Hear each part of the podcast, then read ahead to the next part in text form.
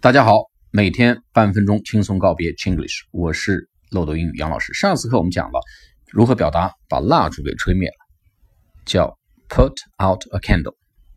那么如果我们吹灭的不是蜡烛，是小煤油灯或者是灯笼，怎么说呢？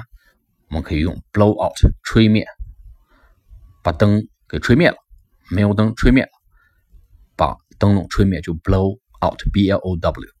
Blow out a lamp。同样，我们说蜡烛也可以说吹灭。当吹灭的时候呢，我们就是 blow out a candle，blow out a lamp。好了，吹灭用 blow out，大家记住了吗？下次课再见。